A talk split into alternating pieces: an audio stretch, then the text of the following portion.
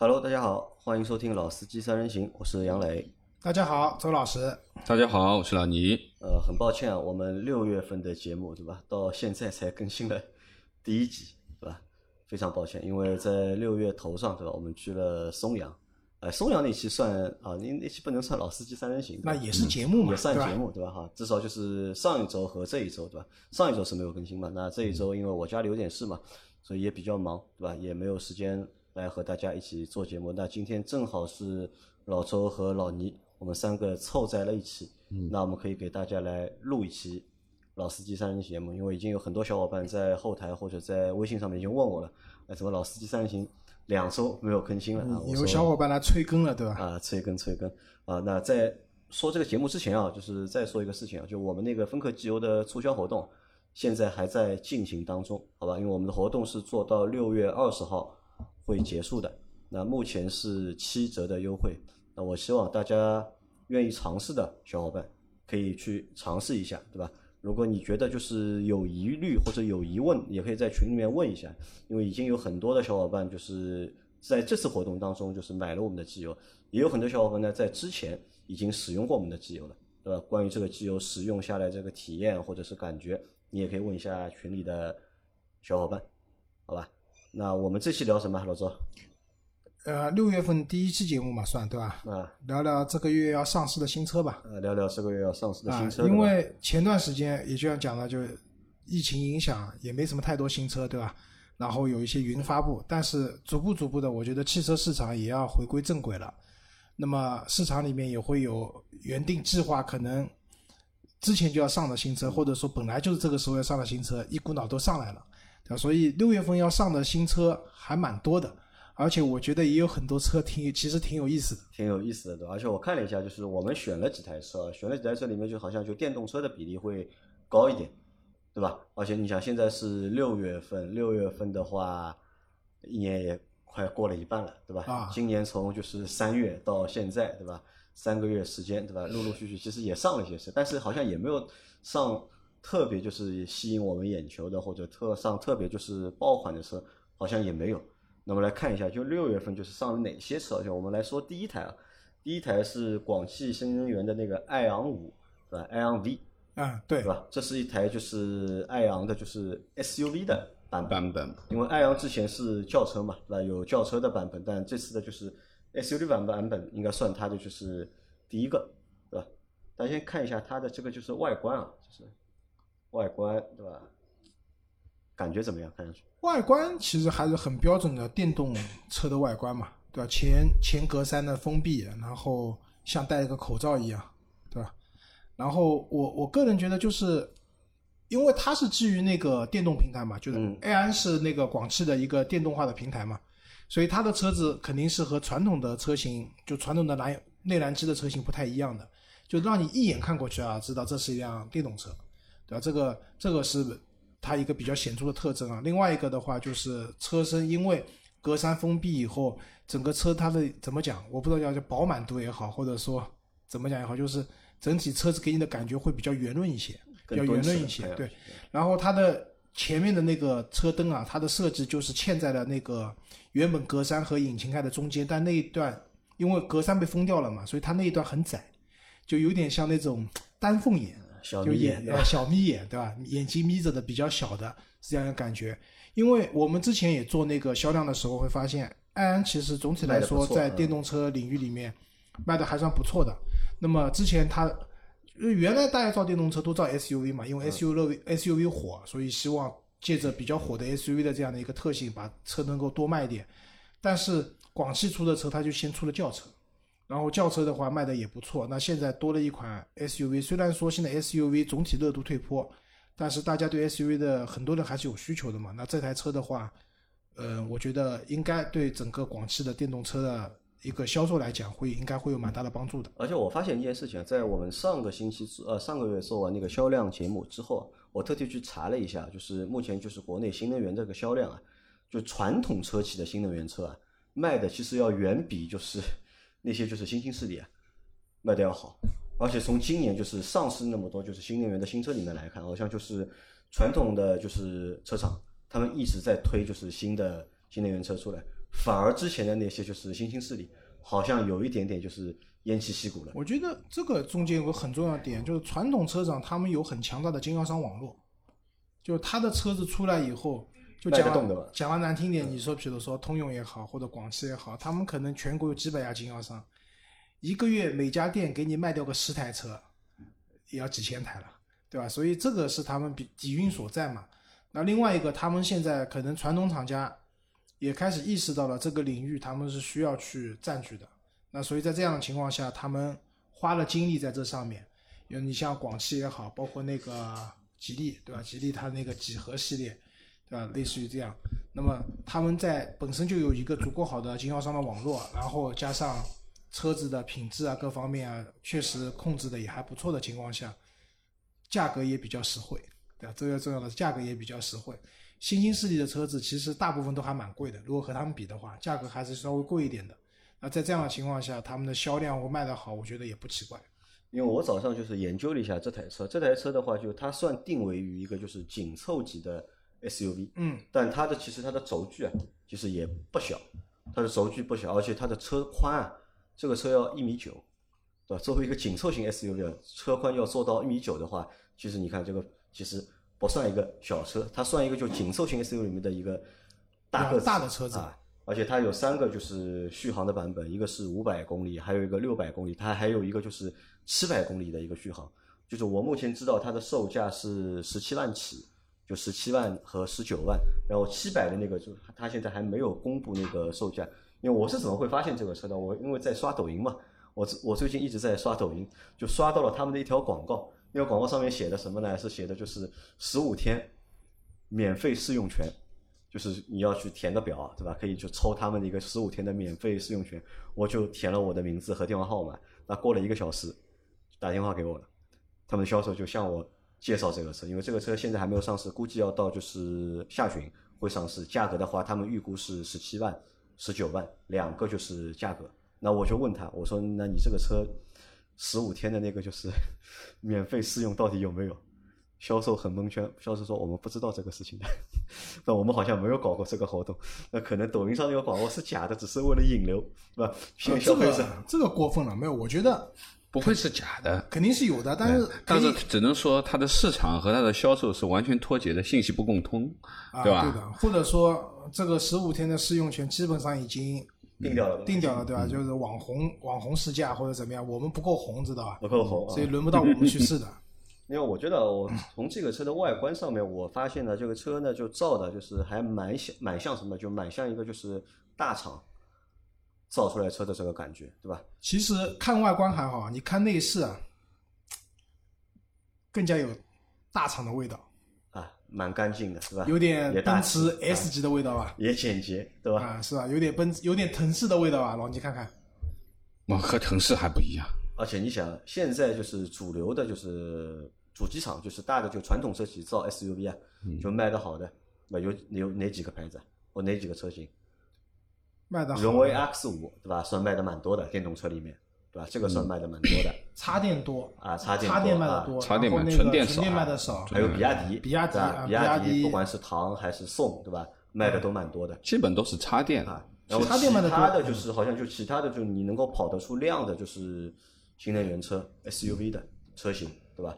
好像我们也想不出有几台。嗯而这台呢，我觉得比就是不管是比亚迪也好，比荣威 X 五也好，对吧？我觉得都会就是更大气点，看上去样子啊，从设计啊，包括内饰啊，就比之前的那些车都会好一点。那可能也是什么，就是新的车型嘛，新的设计，在它在这个上面呢会占一些些的就是优势。那，这个车它售价，你看这个售价是不超过二十万嘛，对吧？十七万或者是十九万，你们觉得这个售价怎么样？嗯，其实它价格便宜也是有道理的，就是虽然它的续航里程，因为你想十七万的车肯定四百公里续航里程嘛，那四百公里现在其实放在自主品牌的或者新势力造车里面来讲的话，其实不算很长了，其实说明它电池组用的还是比较小的，对吧？五百三那可能要将近二十万了，六百公里二十大几万，而且我还注意到个细节，就这台车它的搭载电动机啊，其实功率比较小，就是一百三十五千瓦的那个单电动机嘛，那个最大它一定不是一个性能车，对。对，就是我觉得其实这个思路还比较对这个合理的。电动车为什么一定要很快呢？就是很快，就是可能是个卖点，但是对于大部分人来讲呢，因为电动车加速它本身有这个眩晕感，就是它不像发动机的有个转速的攀升、扭矩的释放的过程，你能有个准备。电动车是瞬间就有了。我那天开李森的小牛电瓶车，我开出了眩晕感，那个车很厉害，能开到四十多公里时速，蛮吓人的。就是，所以我觉得其实配一个功率适中的，然后那个这样的电动机，把成本降一些，然后通过续航里程的不同的配置，然后把价格控制在十几万到二十万出头，也是一个比较合理的做法。我相信，我相信啊，这个车可能会卖的比较多的是它中间那个版本五百三十公里续航的。如果价格在二十万以内，比如说十九万九千八，类似于这样的价格的话，会更加吸引人一些。好，那这是我们说的第一台车啊。好，那这是我们说的第一台车，来第二台车我们说哪台？呃我们聊聊长城炮吧。长城炮对吧？啊，就是长城啊，最近出了一台车啊，就是这个名字啊，我都起的蛮有意思的。之前有个网红叫长城炮，对吧？就是就是以前长城不是出那种皮卡的嘛，对吧？最早有那种皮卡的车子，然后长城炮其实是台皮卡车。那六月份上市的呢，其实是怎么讲呢？就是它是配了一个原厂的一个套件，就把那个车的，就是怎么讲，就是整个外观啊变得更加的有一个运动化的感觉。啊，越野嘛。啊，对的，然后然后整车还有一种叫什么，就是流行叫黑化，就是这个车就是很多的，就包括它保险杠各方面都都是熏黑的都涂黑了，对吧？然后这个车为什么就我不知道你们有没有关注过，其实前段时间长城炮在网上蛮火的，就是要要等车，这个车是去年就是要等车，要要那个要等，为什么？就是它这台车的其实整体的性能啊还是比较比较强悍的，就就是它原厂就有绞盘，就前绞盘，就大家知道玩那个越野的话，绞盘还是蛮必须的，不管是你帮别人去脱困，还是你自己要脱困，用得到对吧？然后涉水喉，然后最厉害的前后中三把茶手手，对吧？这个车这个价位能买到一个有三把手的一辆皮卡，嗯，大 G 去了呀。啊，对吧？这个大 G 去了，我觉得蛮适合我们的波波的。啊，但我我嗯有一点我不太理解啊，对吧？皮卡这种车型，呃？到底派什么用的？是这样的，其实皮卡在中国是被一个，我觉得啊，就是整个政策上来讲是一个被误解的或者曲解的这样的一个东西。就是我们知道，其实皮卡进口的话有两种方式进口，一种是以农用机进口农，用机械对，农用机进口的车子，它的税费很低，可能就百分之十到百分之十五吧，具体我不知道，就是我没记得不是很清楚。所以我们在路上看到很多，比如说福特的 F 幺五零啊，然后包括像雪佛兰有一些那种皮卡，他们大部分是以农用级的身份进口的。好处是什么？便宜，但缺点是什么？不能在城市里开不。能在城市里面开它有那个标准涂装的，而且车子上有标准涂装，就是那个反像卡车一样的，要把反光贴啊什么对全部给你贴好的，对吧？很多人接受不了。最关键的是，其实呢，我到这个我还能接受，哪怕你图一个什么载重一点二吨、二点二吨，我都能接受。现做几人，对吧？关键是城市里面不能开，对吧？然后还有一种就是进口方式，就是把它作为普通的乘用车进口进来，那个税费就很高了。我们之前那个我们老的那个办公园区下面有一辆那个丰田的那个叫什么？坦途，对，他那个车子是没有涂装的，是在市区里面能够开的，他那个车就贵了，他那个车进口价格要至少比你农用机的价格进来至少贵二十万，就是因为花二十万你可以买到在城市里面行驶的权利。对，对一个是税费上，另外一个呢，一般皮卡的排量都比较大，所以说呢，它进口税费也很高。啊，对，对像那个车的，我没记错的话是多少？五点七啊，还是多少？对吧？很高。那么好，因为这样的一个政策环境的那边，所以我们大部分人觉得皮卡这个车子，要么就是在乡下开的，农村开，农村开的，对吧？把它当成农用机用的，农村我也没去拉拉货有。皮卡，有，我们奉贤蛮多的，奉贤蛮多。我们奉贤城管开的都是皮卡。呃，我对于皮卡的印象啊，其实更多的是工具车，可能就是我们一些，呃比如说电力公司啊、水利公司啊，那么可能有一些维修设备啊什么的。那么其实，呃，说实话，皮卡其实，呃，郑州日产、尼桑其实是有很多皮卡的这个车型，大部分都是工具车型嘛。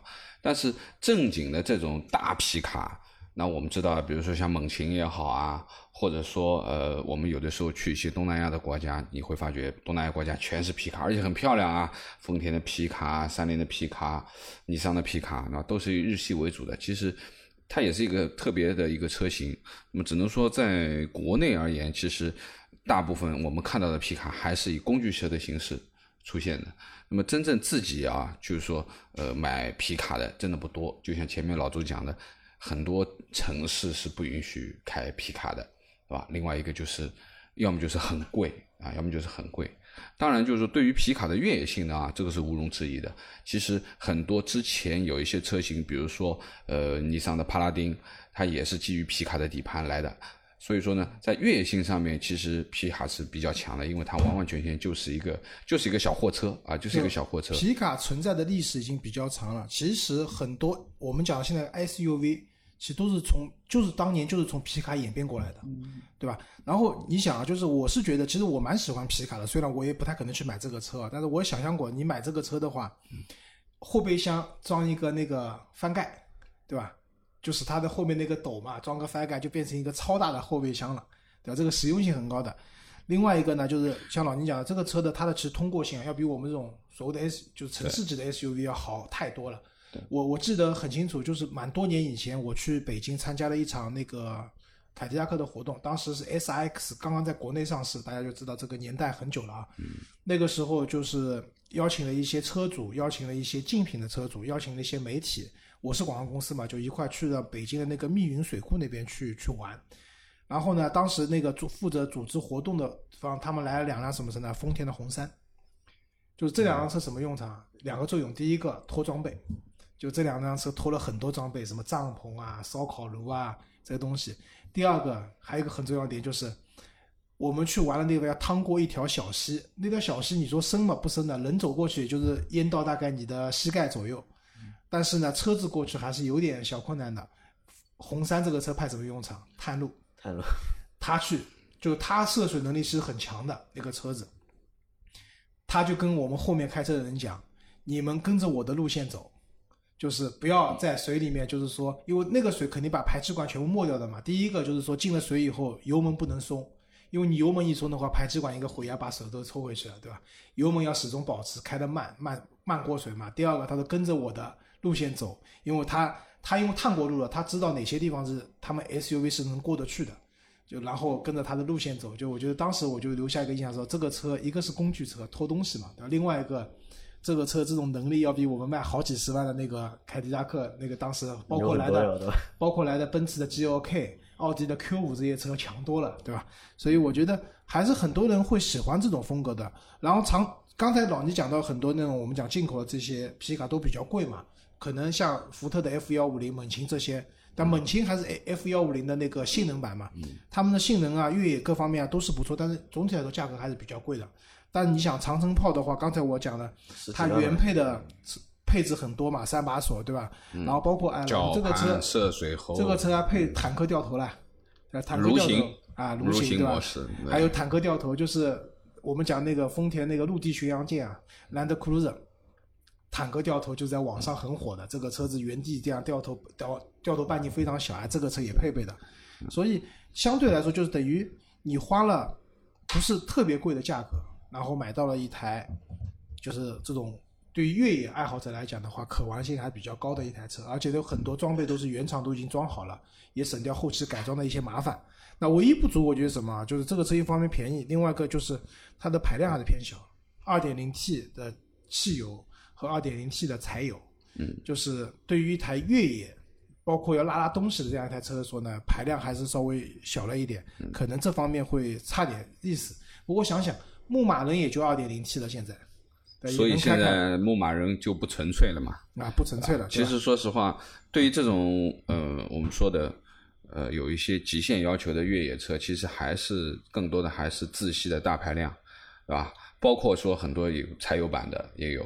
那么其实两点零的这个排量，其实原则上其实是不够的，啊，因为如果说你长时间在这种高负荷的状态下面，啊，其实这种还是有风险的。我觉得长城炮这个车就是更像一个什么，更像一个玩具，对吧？而且我相信啊，就是这个车买回去啊，就是我不知道有没有人买这个车。虽然说网上它的文章非常多，它的内容也很多，这个车看似很红啊，包括这个名字，对吧？听上去也蛮唬人的。啊，但我不知道到底有没有人会去买这个车。但我从我眼里看，我觉得这个就更像一个玩具吧，可能就是中国人买得起的一个就是玩具，因为你像在中国就是真的买就是皮卡的人，对吧？我不相信他是把皮卡拿做就是 日常生活用的，一个肯定就是拿来玩的，就是。嗯、呃，玩是肯定的啦，因为说实话，呃，在国内啊，就是跟老美还不太一样，老美可能拿它拖游艇啊，对吧？拿它拖房车啊，等等等等。那么嗯国内其实是没有这么多的场景来使用这个，除非你真的家里面有牧场，对吧？但是这这个另说。那么更多的其实还是我们常规的使用和一些我们称之为越野爱好者，对吧？那么说实话，这个其实就跟这个这个这个 BJ 九零呃 BJ 九零一样的，对吧？或者说呃这些硬派的越野车，它一定有它自己的忠实的用户群，因为什么？这些基础素质摆在这里的，对吧？那么它可以去跨越更多的极限的状态。啊，那么有的车呢，的的确确是去不了了，特别是我们说的往往西北跑的话，那么的的确确是去不了那个地方。那一个是油品的问题，一个是路况的问题，是吧？更多的风险。那么这种车相对而言，就是你能出去，它也能把你带回来，那这是比较靠谱的一件事情，对吧？有的车呢，你是能出去，但是能不能回来那是另外一件事情，是吧？那么其实这个还是有它自己的市场。在讲下一辆车之前啊，我再补充一下，就长城现在这个命名啊，就长城之前在网上搞了一个征名活动，就是它一台外观比较前卫的，可能跟它原来的车的风格都不太一样的一台 SUV，现在命名出来叫长城大狗，就是也蛮唬人的，听呃旺旺那个狗啊，长城大狗、这个车等上来以后，我们可以看一下，这个名字确实蛮唬人的啊。呃，我们再来看一台车，这台车在前两个星期吧，就是我们在朋友圈里面，或者在我们微信群里面，就是大家热议的一台车，就是五菱宏光，对吧？五菱出了一台什么呢？就是五菱 mini 的，就是 EV 版本，就是像一个什么车，就像一个就是像块小面包一样的 K 卡 K 卡啊，这个哎，典型的 K 卡，或者算一个就是 Box 的一个车型，对吧？一个很小的一个老头乐，对吧？卖大概就三万块钱左右，两万九千八到三万八千八的因为这个车我，也就是因为那那个时候我发了朋友圈嘛，说我们下个星期去试驾嘛。后来我打电话去了就是五菱的店里面，问他们现在有这个车啊，他们现在还没有这个车，这个车大概也要到月底，就六月底，他们就是能够有就是那个试驾车。嗯，就上海现在连展车都没有。那这个车其实我觉得又开创了一个先河。因为我们在做就是五月份就是新车时候，我们收过一台就是那个宝骏骏一三百，一三百像月球车一样呃，一个就长得很奇怪的一个就是小的，就是微型的电动车，对吧？那这个就是五菱的这个 mini 啊，那你看着就是第一眼感觉怎么样？老倪，你看上去觉得这个车感觉怎么样？这就是一个小 K 卡呀。啊，很复古的感觉，对吧？那你去过日本，到处都是这个车，啊，很小的。很小，对吧？就是其实有一个复古的感觉。其实这个车你把前面五菱的零啊去掉两个，嗯就是一辆三菱的 K 卡呀。三菱的可以看很小啊，对，那你看，其实这种设计啊，那这种设计，其实在国内，好像我是第一次看到有人用，对吧？大家在做微型车的时候，好像没有人愿意去做这种方方正正的，对吧？还是做的比较圆，对吧？做的比较小巧的那种。那其实我觉得用这种设计放在就是微型车上面，我觉得是一个很讨巧的一个就是嗯方法，因为这样做出来的车明显就好看，而且就是可爱，要比那种就是带线条的圆的那种，对吧？其实要好看很多。那我们之前在就是微信群里面，我们大家热议，为什么热议呢？因为广告做的蛮好的，对吧？这个车就是效果图是不错的。后来呢，我就问了就是五菱的销售，我说你们有没有那个视频，你们自己实拍的视频，嗯，你发我看一下。哎，他们说他们正好真的有，就发我看了嘛。但看完视频之后呢，就说实话，就一下子对这个车就没有感觉了。因为看了实车之后呢，这个车就效果图上看这个车还是蛮可爱的，但实车呢看上去呢就是就是廉价感，就是那种就它毕竟只有三万块嘛，对不对？而且 好像续航还有两三百公里吧？没有有吗？100多一百多。啊，120一百二。和一百七两个版本。那两个版本。那就是老年代步车。啊，老年代啊，对的，啊就是我觉得这个车。其实这个车呢，我觉得呢，你要这样想，你看看北汽的 Light，对啊吧？要卖十万多，嗯。再回头看看这辆车，差不多，啊，差不多，其实真的其实差不多。其实真的差不多。就是我刚才在讲去的两个零三零嘛，我后来一想，再仔细一看，这不就是一辆 Light 嘛，稍微高一点，对吧？然后你想，其实这个车我觉得啊，它的这个市场定位也蛮清晰的，就是五菱啊，五菱的市场，五菱能卖得好，跟他们的市场定位找得准有关系。就这台车，你说它，与其说它是一辆汽车吧，不如说它是一辆就是老年代步车。但是呢，其实与时俱进了。为什么？就是像我们现在的父母，他们老年代，因为我们父母很多人是没有驾照的，嗯，开不了车，对吧？所以他们只能去开开电动车或者这种老年代步车，是不需要驾。但是为什么之前前两年，包括理想他们车和家最早最早也在做这种老年代步车，但最后都流产了，这些事情做不成的原因是法律法规的盲区。这些车到底算机动车还是算非机动车？嗯没法鉴定。如果算机动车吧，它开在机动车车道里面，那这个车是真的不经碰，风险太大，就是撞一下的话就散掉了，对吧？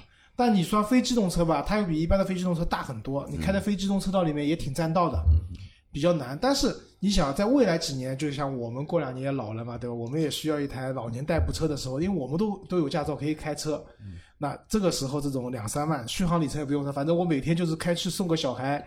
买买个菜，对吧？回来就能充个电，门口插个电就能充了。这种，我相信这种车子充电都不需要用什么 专专属线板就可以充了脱线板绝对可以充的。就它配的最多就十几度电，二十度电是了不起了，对吧？嗯在这样的情况下，这个车我觉得蛮适合可能未来的我们的，未来的我们，未来的我们现在可能还不适合，就未来的我们蛮适合的。而且我也特地问了，这个车在上海也是能够申请那个就是牌照。新能源牌照的，对，它只是电没有补动车肯定它可以嘛只是没有补贴嘛，啊就是它补贴续航里程不够，没有补贴嘛，厂家反正给出来价格就这么多。那么刚才讲的这些，就是至少这个车啊，那它至少还是辆机动车，我相信就是小的碰撞应该问题还不大，对吧而？且我觉得这个车一旦上市之后啊，它应该啊，因为这个价格，对吧？因为价格便宜嘛，对吧？三万块钱不到，免购置税，免购？置税，嗯，送牌照，对吧？嗯，加个保险，三万多一点落地了啊这。个车应该会成为一个爆款的，对吧？哪怕就拿拿个车，对吧？拿这个车来囤牌照，对吧？我觉得也比就是买一个就是北汽的那个小的来囤牌照更合适一点。那这个车上市之后，我觉得应该量会蛮大的，一个月我觉得能够卖个五六千台，应该没有什么不可能太大问题。，不可能，你觉得不可能？不可能。现在微型电动车领域有谁能买到这个数字？不可能。那有的呀，谁啊？小蚂蚁啊，小蚂蚁现在卖的不多的啊。小蚂蚁一个月五千台，我觉得蛮难的，这个车卖的多不太不会卖的很多啊，至少为什么？就是呃，小蚂蚁它至少还是要正常的，我觉得是小蚂蚁比它贵一倍呢，小，蚂蚁贵，小蚂蚁要六万多，要六万块，对吧？你考虑一半的价钱的话，那这个但是我觉得就是很多人买这个车啊，还是会考虑所谓的讲的安全性啊各方面东西。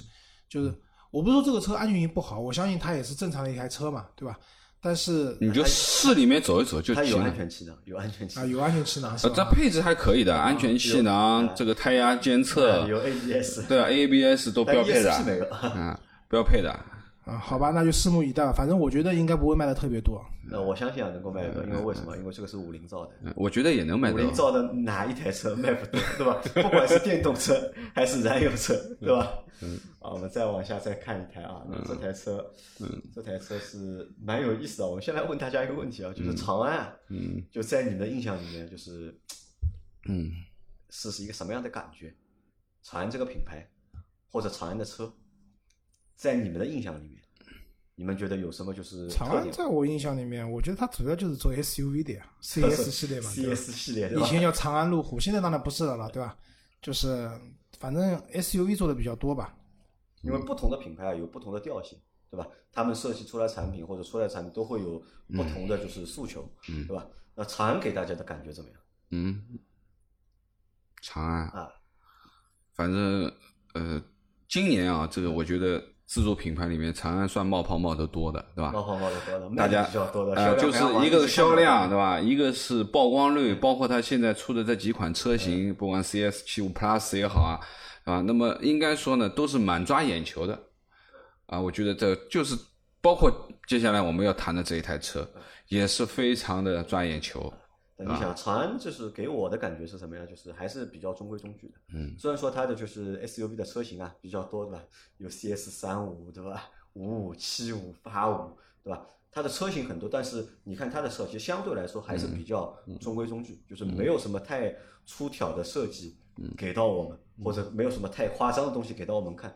但是它马上要上一个就是新的车，那这个车就是先看一下这个外观啊，这个车我觉得是七五 Plus 的再改版本嘛，再改版本，对吧？就是我们说的这个，前两天我们去那个叫去丽水的时候，我们路上正好跟老秦在聊到这个车啊，叫雷克萨安嘛，对吧？呃，就越来越像雷克萨了，对吧？呃，应该这么说，其实这个这个凶猛的前脸啊，包括呃造型，其实我觉得是越来越像雷克萨斯 CT 两百嘛，啊，越来越像雷克萨斯马上要出的这个车应该叫什么？要叫 U 叫 Unit Unity 引力。啊，它的中文名字叫引力啊，这个它被定义成一辆紧凑型的跨界 SUV。嗯。嗯，怎么讲呢？其实我看到这辆车的时候，我第一感觉啊，像什么啊？就是像现代有一台车子叫飞思菲斯，嗯，啊，菲斯也有点小跨界两厢的这样一个感觉，当然它肯定要比菲斯高一点。然后老倪讲了雷克萨安以后呢，我又觉得跟当年的 CT 两百呢也有点像，啊，就是脚大也，有点像嗯对换了四个有点像大小就是，对的，就是我觉得现在就造车的思路啊，就是有点什么，就这个设计啊，就是语不惊人誓不休，对吧？这个设计不吓死你，这个车子反正也不知道能不能卖，但但是设计一定要设计的好看。就是丰田为什么会 整个造型变得那么夸张？就是自从丰田章男就是上上台了以后啊，他说我丰田的车不一定要最好看的，但一定要是最让人最激进的呀，不是最让人记忆过目难忘的。对，所以，尤其在他们的高端品牌雷克萨斯上面，就表现的非常的对。因为雷克萨斯它本质上应该是一个挺含蓄的，其实从原来雷克萨斯其实对标的应该是奔驰，就是其实是走稳重的路线的啊，最早的 LS。那么呃，说实话，从丰田系的车啊，不管是丰田还是雷克萨，在早期的阶段，其实都是比较平庸的，比较普通、圆润、常规、正常的造型，对吧？就是说你一眼看上去它就是丰田，就很正正常的一个造型。但是从推出了大嘴纺锤型的前中网以后，那么逐步逐步这个这个纺一辆锤比一辆凶悍一辆比一辆凶悍，就是说它纺锤型的前中网的中间的变化啊，从一点一点到到网格，到现在又出了一个最新的一个设计，是一个一个 X 型的那个我，那我觉得就是说，完全已经是在这条路上是绝对是不归路，越走越远了，啊？那么同样的，我觉得在雷克萨的这个这个雷克萨斯的影响之下，丰田也开始从常规的路线改成比较激进的这个表现，包括我们说的这个最新的这个亚洲龙也好啊，包括龙放亚亚洲龙已经不是激进了，亚洲龙是奇怪，对吧？亚洲龙也好，那个大嘴，包括我们说的这个这个呃丰田的 Camry 也好，对吧？那么其实和之前的造型完全是比较颠覆的，颠覆啊，比较颠覆的。就是现在在路上偶尔还能看到一些老的，比如说雷克萨斯的 ES、GS，就是老款的。其实当年他们那个前脸啊，我就觉得那个时候雷克萨斯给人印象就是比较含蓄的、比较优雅的一一一个一个品牌。然后后来就变得越来越凶猛，越来越夸张。但是问题是性能不匹配，你知道吧？就像你买个 ES，现在的 ES，如果你买二点零的版本的话，啊，这个车子百公里加速那是相当的慢，十几秒十，几秒钟，对吧？就是脚都我们去开过的嘛，对吧？对我们那个时候老倪开的是二六零还是还不是两百，是二六零啊，对，就是二六零都已经觉得但不行不行啊，两百的话200就是感觉脚要踩到油油箱里面去了，对吧？但我我觉得，说实话，呃，对于现在这个激进的造型啊，我们说日系的三大品牌而言，其实我觉得真正带坏带坏这个这个丰田的，其实我倒觉得是尼桑，因为说实话，从 FX 出来大鲨鱼嘴的前脸以后，我觉得丰田才改变的但。是我跟你讲，但是对吧尼桑现在又活回去了，哎，对，现在我觉得现在的又老实 Infinity 倒反而含蓄了，就是就是没有像最早的时候那个那么夸张那么夸张的那个大嘴，是吧？那个鲨鱼嘴。尼迪比较夸张的也就 FX 那一辆车，嗯相对来说会比较，因为它那种像它那种 QX 那种本来就很大的车，那个嗯这个大腿放在那个车上其实也还好啦，但这个路明显走偏了，对吧？然后又回去了。现在我觉得就是丰田在这条路上，呃，其实我觉往下走了得这个可能是什么？就是其实就这几条路嘛，对吧？要么就激进，对吧？要么就保守，对吧？要么就做到稳重点，要么就做到运动点，就来回试嘛，反正对吧？那我们再说回这个，就是长安的这台车。长安这台车，我觉得这台车可能啊，就是我觉得它的一个目标人群啊，就针对年纪轻的小伙伴来。是因为之前的我说嘛，之前他说的所有的产品啊，都比较中规中矩一点，可能买它的买这些产品的用户啊，年龄相对来说我觉得都不会太小，对吧？那现在大家都要年轻化，产品要年轻化，对吧？受众也要年轻化，对吧？消费者也要年轻化，那可能这个产品，我觉得应该是就针对二十五岁左右的小伙伴。这台车，我觉得你与其说它是一台紧凑型的 SUV 啊，我倒更觉得它其实是台两厢车，嗯然后跨界的两厢车跨界的两厢车，对吧？两厢轿车，对吧？就是那不不过不管怎么样讲，我觉得这辆车的外观啊总体来说还是蛮好看的，呃，蛮赞，蛮好看的。然后它配的是一点五 T 的那个四缸啊，四缸发动机一点五 T，一百八十匹马力三百牛米。所以你说宝马三二零才一百八十四匹马力，对吧？有点三二那三二一点对吧？五 T 有三百牛米啊，三百牛米，嗯，一百八十匹马力。所以为什么说它它像飞斯知道吧？当年那个现代的飞斯一点六 T，马力也大得很，对吧？动力老好了。嗯用了它蓝鲸的那个发动机，还我还看到这个车之后，还有一个感觉，那尾巴就是你们有没有看到过？就是那个兰博基尼也有一台那个 SUV，好像也是油开头的，叫什么？因为那个那个我一直读不来。叫乌拉斯啊，啊，那这个有没有那点像？没有没有没有，这个这完全不是一样的点点像啊，没有没有没有，啊？那你要你再看名字，先从外形，嗯再从名字，名字也没有没有一关系，点点这种就是模仿的感觉？没有，像你觉真没有吗？真没有啊真没有，这个真没有那我觉得他们在模仿。嗯不一样，因为这个差整个的车身比例是完全不啊，一样的。这个完全没有影子在里面的。U 开头的车子多了，你不能这样讲，对吧？对，那我还说 United States 模仿兰博基尼的了，不能这样讲好，那这个车啊，我就先这里，好吧？我啊。下辆车啊，再下辆车比亚迪啊，那这台这算台就是又来了一台就是正儿八经的，嗯首款搭载了他们刀锋电池的车型，汉唐有了，宋有了，元元有了，有了啊明没有，清有了啊，没有，清没有明清没有。明清所以五代里面唐宋元有了，啊直接往前面跳了，到汉朝去了，对吧？汉啊，嗯，汉是比亚迪的一台中大型的轿车，轿车，轿车啊，就是比亚迪秦的话啊，秦是秦朝在汉朝之前吧？，对，秦在汉前，秦是最也是那个比亚迪最早的那个新能源车嘛，对吧？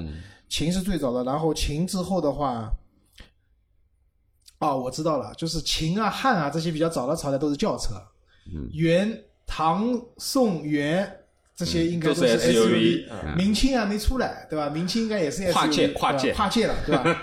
所以啊，所以秦秦是它的紧凑型的一台一台轿车，其实跟当年的 S 六其实就是 S 六过来的嘛，对吧？然后那个啊，不是 S 六，速锐，嗯，当年有一台速锐，然后那个这台车的话是它的一台怎么讲，就是一台比较大的一台车长四米九的啊对的比较大的中大型的一台轿车了。我们我们说过那个就是小鹏的 P 七嘛，哎，对吧？这台车看上去有没有腾势的感觉了？也没有，还是没有。还是没有，对？对，因为你你你你在腾势上面一眼就可以看到奔驰风嘛，啊，上一代的？奔驰风，这个是看不到。它呢被誉为高性能啊，但其实呢，你要买高性能的话呢，你还得买它那个双电机的版本，就是单单电机的话只有二百二十二匹马力，当然要比、比之前我们讲的那个爱安那个车要稍微高一点。这个内饰里面啊，你前面说和腾势 X 去看，我看下来只有两个东西是一样的，一个个是这块屏，一个是排挡杆，排档杆，其他地方都不一样。很重要，因为我正对的，我现在是正对着这个屏幕嘛，我我的视线因为正对着中因为间说实话。这个这个屏其实是很多比亚迪的系里面都是这个屏，是会转的嘛？吧？啊，可以可以九九十度转的嘛回。旋转嘛？对的。然后刚再继续刚才讲了，就是它的，所以它的单电机版本的话，二二二三个二对吧？马力，然后扭矩三百三十米，百公里加速七点九秒，七点九秒的话，对电动车来讲中规中矩的一个速度。对，然后它高性能版的话是四百九十四匹马力，六百八十牛米的，然后加速就快了三点九秒了。嗯，三点九秒的话，对于一台车来讲，其实很快了。对吧？如果内燃机时代的话，三点九秒这个车怎么也得上百万了吧，对吧？现在这个车子啊，啊，二十多万，二十多万就能买一台三点九秒的车了。然后续航里程的话，六百零五和六百零五公里，然后高性能的话，应该它应该用的电池组是一样大的，所以高性能的版本续航里程五百五十公里。然后它搭载的不是它不用三元锂电池的，它用的是那个磷酸铁锂电池，然后那个刀片电池，就是重新排列组合以后，那个电池的体积啊各方能量密度会提升。然后比亚迪的传统，它还会给你们一台选择，就是插电混动版本。DM 的版本，对的，DM 的版本的话，我觉得可能它的整个一个动力系统和唐应该差不多吧，二点零 T 的发动机搭配电机嘛，百公里加速四点七秒。那我觉得这台车啊，就是最大的一个亮点，我就是它的外观。秦可能啊就秦的那个感觉啊，就是新的秦要比老的秦要好看很多，这这肯定好看但。这个就是这个汉啊，对吧？因为我们之前说嘛，就是自主品牌做就是中大型轿车做不好，对吧？样子设计不好，对吧？但汉的外观，我觉得在自主品牌，包括燃油车里面，对吧？做中大型轿车的，它这个车做的蛮好看的。对，最近出的两台电动车，哎，这比较大的电动车，一个是我们之前看的小鹏 P 七啊，其实 P 七跟它的外观挺像的。嗯，前脸那个鲶鱼嘴的这样的一个前脸，对吧？然后车身尺寸，因为 P 七虽然它卖的价格二十多万，其实我觉得这些车啊，他们的对标的目标是什么？是 Model S。Model S，啊对他们的从车身尺寸，然后到设计的这种感觉，然后包括前脸的这种鲶鱼嘴的这种样子，其实他们这个倒多多少少都有点 Model S 的影子在里面的。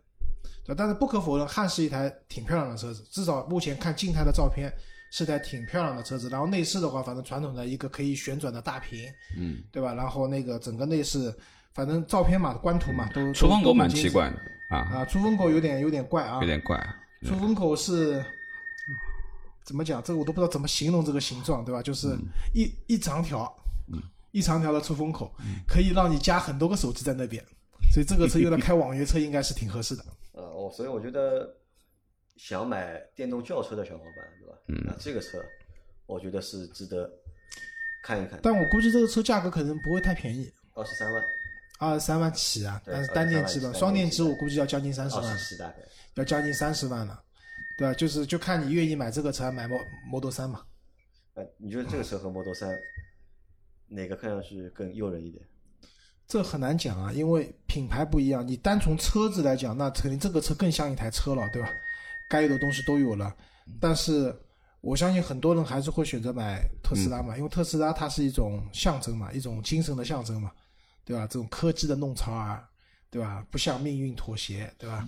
类似于这样的一些说法，对吧？没有仪表盘无所谓，对吧？我要的就是特斯拉，因为上海现在真的马路上满大街的的特斯拉。那我们楼下就有一台，应该可以看得到有一台黑的。啊，对啊，就但我觉得满大街的还特斯拉。是这个外观还是怪但是不太好两台。车本质上不一样，因为特斯拉比它小很多，嗯对吧？但你说你这个车就跟 Model S 比，那就没得比了，价格差的大发了，一台买三台了，对吧？没法比了。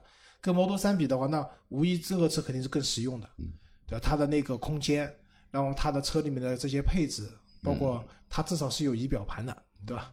然后它又是代表目前比亚迪就是又中国电车的标准对，的标准，然后它又是第一款装载了那个刀片的那个刀片电池的，就刀片电池的话，它把体积做小了，各方面以后它的能量密度提升了，对吧？我觉得比亚迪在这个方面，因为它本身原来做电池代工啊这些东西，我们早年用的诺基亚的那些电池啊，就比较好多年以前的那些那些电池都是比亚迪他们代工的嘛，他们在电池这个领域至少不用依靠宁德时代，对吧？自己可以去做这些东西，也是蛮了不起的一件事情。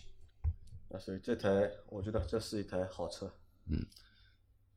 啊，这个车上了以后，我要去看一看、试一试的，我我也挺有兴兴趣的趣要试的啊，有兴趣的，对，嗯再来看啊，那这个就跳过啊。这个啊，我们看那个探险者吧，之前也聊过，对吧？？探险者，探险者，它好像价格公布了呀，价格出来了吗？但是这好像是已经出来了。我看一眼啊，稍等，我们你们先预估的差不多。三十五，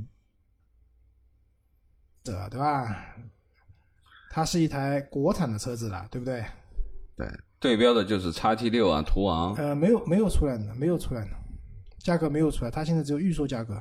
嗯，还是只有预售价格，对的。吧？啊，对，啊，这个车我觉得也不要说了吧，因为我们之前也说过，已经讲过了啊我们来这台车说最后一台车，这台车。啊，没有。讲一下探险者，我最近也有关注一下，就这台车啊，就是跟上一代车型除了空间变大以外，以后啊，其实在美版车上，这台车是一台很运动的车子，它的悬挂的设定各方面，它其实是比较运动的一台车，不是那种不像途昂那样四平八稳晃来晃去船一样，不是的，它这台车还有一点驾驶驾驶的激情的。但据说，嗯、这个车就是进了国内以后，它还是向舒适性去妥协了，就悬挂各方面会比较软一点，嗯，对吧？但是我我相信这个车开起来的感觉一定比途昂好，这这肯定的，对吧？所以等上了以后，呃，从底盘的功力来说，其实福特的车底盘都还是比较稳的。对的，啊所以这个车上了。以后还是有兴趣去到时候看一下的啊，也是一台蛮有意思的车子，我觉得。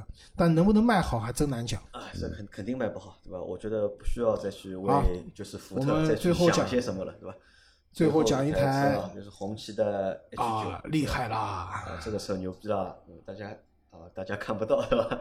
来，老老倪看一下，对吧？这个外观的，迈巴赫吗，第一感觉哪台车是迈巴赫呀，像很多车，像很多车我觉得像很多车。这个外观你看它前脸绝对就是迈巴赫 S 六八零啊，双色版的，而且但是但是迈巴赫没有它那么方正啊啊，没有它那么方正。啊，这个双色版斯吧？嗯，像劳斯莱斯呀，所以说我说我能在上面找到劳斯莱斯、宾利，包括迈巴赫的。但是我跟你讲，看图片嗯都好。我那年在是广州车展，就是去年的，去年杨磊没去嘛，我去了嘛。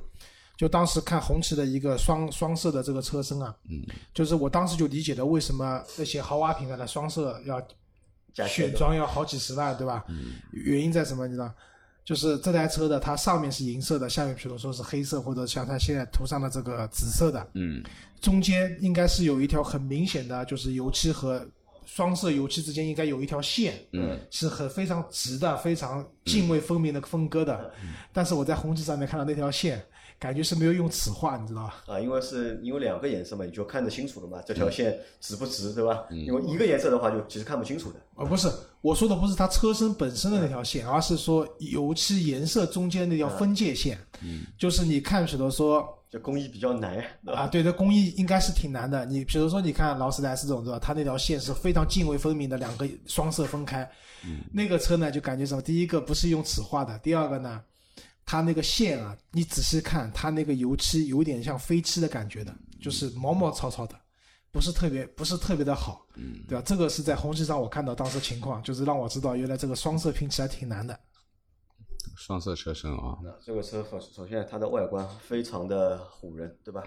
和就是红旗这个品牌，对吧？中国第一的这个豪华品牌，对吧？我觉得是非常匹配的。这个是符合的。啊，这个是绝对这是符合的。但这个车他说它是量产车，他说是它要量产，对吧？但我很担心啊，这个车量产的话，就是能不能买，对吧？因为之前它不是有款什么车要政审的，啊，那个车贵了，那个车三百万了，那个不一样，那个不这个车要卖多少钱？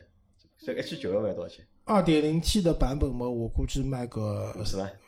不要不要。我觉得按照它的车身，这尺寸是多少啊？这个车我没关注过这个。车应该是要那个了吧？五米多了吧五米应该有了吧？它是一台比较大的车子嘛，对吧？嗯。然后它是二点零加那个四十八伏电机，然后还有包括就是那个三点零 V 六，然后都是后轮驱动的，嗯对吧？豪华车的标准是在那边的。嗯，我觉得这个车，嗯、你参考宝马五系吧，参考宝马五，四十万，四十万啊，我觉得四十来万大概要的，二点零 T 要要卖到这个价格。如果这个车如果只卖三十几万的话，我觉得太掉价了，对吧？啊，对，而且这个车我觉得，卖不掉，我觉得没关系，对吧？我觉得价格要得放在哪红旗是，其实我觉得你可以吧，其可以参照它的现在这个 HS 的那个旗舰版的那个 HS 七十万？就是那个这是 HS 七啊，啊，但这个是九了，它是 H 九了，它又对又高一个序列了。对，其实它是一样的，也是有三点零的这个版本的嘛，啊，基本上也就是四十几万，顶配可能做到五十万这样子。HS 七的顶配是四十五万九千八，哎，那我觉得差不多呀，基本上也就参照这个价格来了，因为那个也是中大型的 SUV 啊。啊，对。杨磊说那个正审的是不是 L 五啊？对六点零排量的，对吧？那个车不是一般人可以有的。对，这个车你想，现在 H 七的顶配价格在三十二万多，呃，三十一万七千八，然后也是三点零，三点零那个 V 六的版本的，对吧？那我觉得这个三点零版本至少比 H 七再贵个十万块钱吧，贵个十万块钱。四十多万应该要的，对吧？而且双色版是要加钱的，那就奔着五十万去了。老倪啊，我问你啊，就是因为这个车肯定是卖给就像你这个年龄，年我我我镇不住，呃镇不住你镇得住啊你觉得我镇不住啊这个，hold 不住，hold 不住住，hold 不住，肯定 hold 不住 啊！那这个车卖给谁啊？这个车肯定 hold 不住，对。这个车卖给谁啊？这个问题问的好，我还真不知道。政府采购的话，应该不能采购这个车吧？应该超超价格了，是吧？这个定价已经超过政府采购的那个价格了。那这个车卖给谁啊？或者谁会买这个车？讨论一下。两点零的版本说不定可以采购啊，两点零版本低一点，说不定可以采购，对吧？三点零估计悬，三点零估计悬。政府用车用这个车，我觉得这个车呢，可第一啊，我觉得买这个车，你说自己开还是有司机开，啊，对啊，这是是第一个问题，对吧？对吧我觉得应应该是要有司司机开的，对吧？这个气场放在那边的，自己开这个车不合适，对吧？那第二个的话，那如果有司机的话，无非就是要么就是老板，要么就是企事业单位，企事业单位，对吧？那就像讲了，这个车政府采购有点难，因为价格有点贵了，对吧？那么老板有，我只能讲是上了年纪的，有情怀的国企啊啊，国企可以，可以啊？国企可以采购啊，红顶商人可以做嘛，对吧？啊，对对对，这个很正常国企可以对。然后这个车，说实话，我觉得这个车不难看，不能好好看的，我觉得是样子还挺好看的，车子肯定是漂亮的，因为说实话，第一个就是从尺寸上，从它现在的这个级别上面，这种四平八稳的设计永远不会出什么大问题的，对吧？你可能造的更奇怪的话，可能反而会失去了它这个稳重的这个这个感觉。应该说车子肯定是不难看的啊，呃，应该说可能还是还是国企，我觉得啊，你给老倪看了张什么图？发动机发动机啊，发动机对吧？嗯，就是整个发动机舱都是盖起来的。嗯啊，给你看一下嘛，嗯，就这个车打开引擎 盖以后，整个发动机舱都全部是盖住的，就你看不到发动机舱里面的那些管线的，对吧？但是打开以后看一下，蛮乱的。蛮乱的，对吧？所以要拿个盖子盖一下，是吧？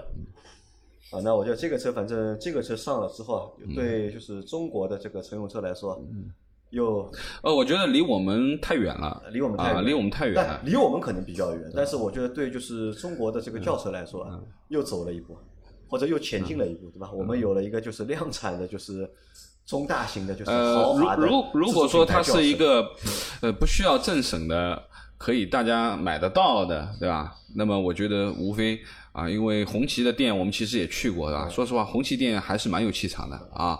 我们四 S 店我们去试 HS 五，有对吧？有高级感有高级感，真的有高级感。而且呢，就是这里面的销售也好，包括我们那天还跟他们的老总聊了几句，对吧？应该说，其实它销量并不差耶。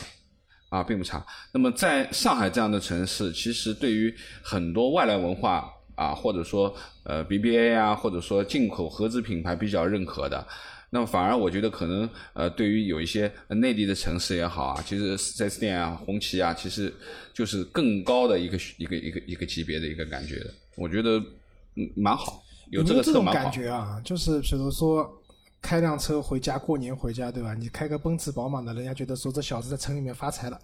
嗯。然后开个这个车回去，再配个司机呢，嗯人家说这小子在城里面当官了，对吧？呃，不不一定是当官了，就你这台车开回去以后，然后村长以后来敲你门的时候要稍微轻一点，对吧？啊对的就是可能会你不知道你是什么路子了，就变成，尤其是配个司机把这个车开回去，对吧？回家过个年，村长要过年来给你拜年了，呃，要说不定呢。带着烟来帮你啊村长给你给过来给你拜年了。好，那我们就是六月份啊就是会是我们刚刚说的这些车是六月份里面上的新车里面，我们觉得就是我们挑几台去试一下挑几台对吧和大家说的。对当中有几台车我们后面也会去试，等上了之后，那这我们这期节目差不多就先到这里，好吧？因为六月份呢，我们会有什么呢？就是有一个东西要和大家说一下，我们会在六月份里面集中去试蛮多车，我们后面做了很多的就是试驾的这个计划和安排，大概我们整个六月份至少会试四到六台车，好吧？那六月份后面的节目应该还会蛮就是蛮充沛的啊，有新车上嘛，有新车上，包呃接下来应该多试上的一点。很多车我们也没有去试过，对对我们会在对六月份里面集中会去试一波，对好吧？大家等待我们就是试车的报告。好那还有呢，就是也希望大家能够关注我们的抖音账号，嗯啊，为什么我最近一直在看抖音呢？我们最近我们自己也在拍抖音，嗯也在发抖音。嗯，那喜欢我们的节目，喜欢我们这些主播的话，嗯那我们那个抖音里面会有很多我们主播的日常，包括我们一些听众小伙伴的嗯日常，嗯好吧？去关注，去抖音里面去搜 “auto B B B”，也能够找到我们。好，那这期节目就先到这里，感谢大家的收听，谢谢大家，再拜拜见，拜拜。拜拜。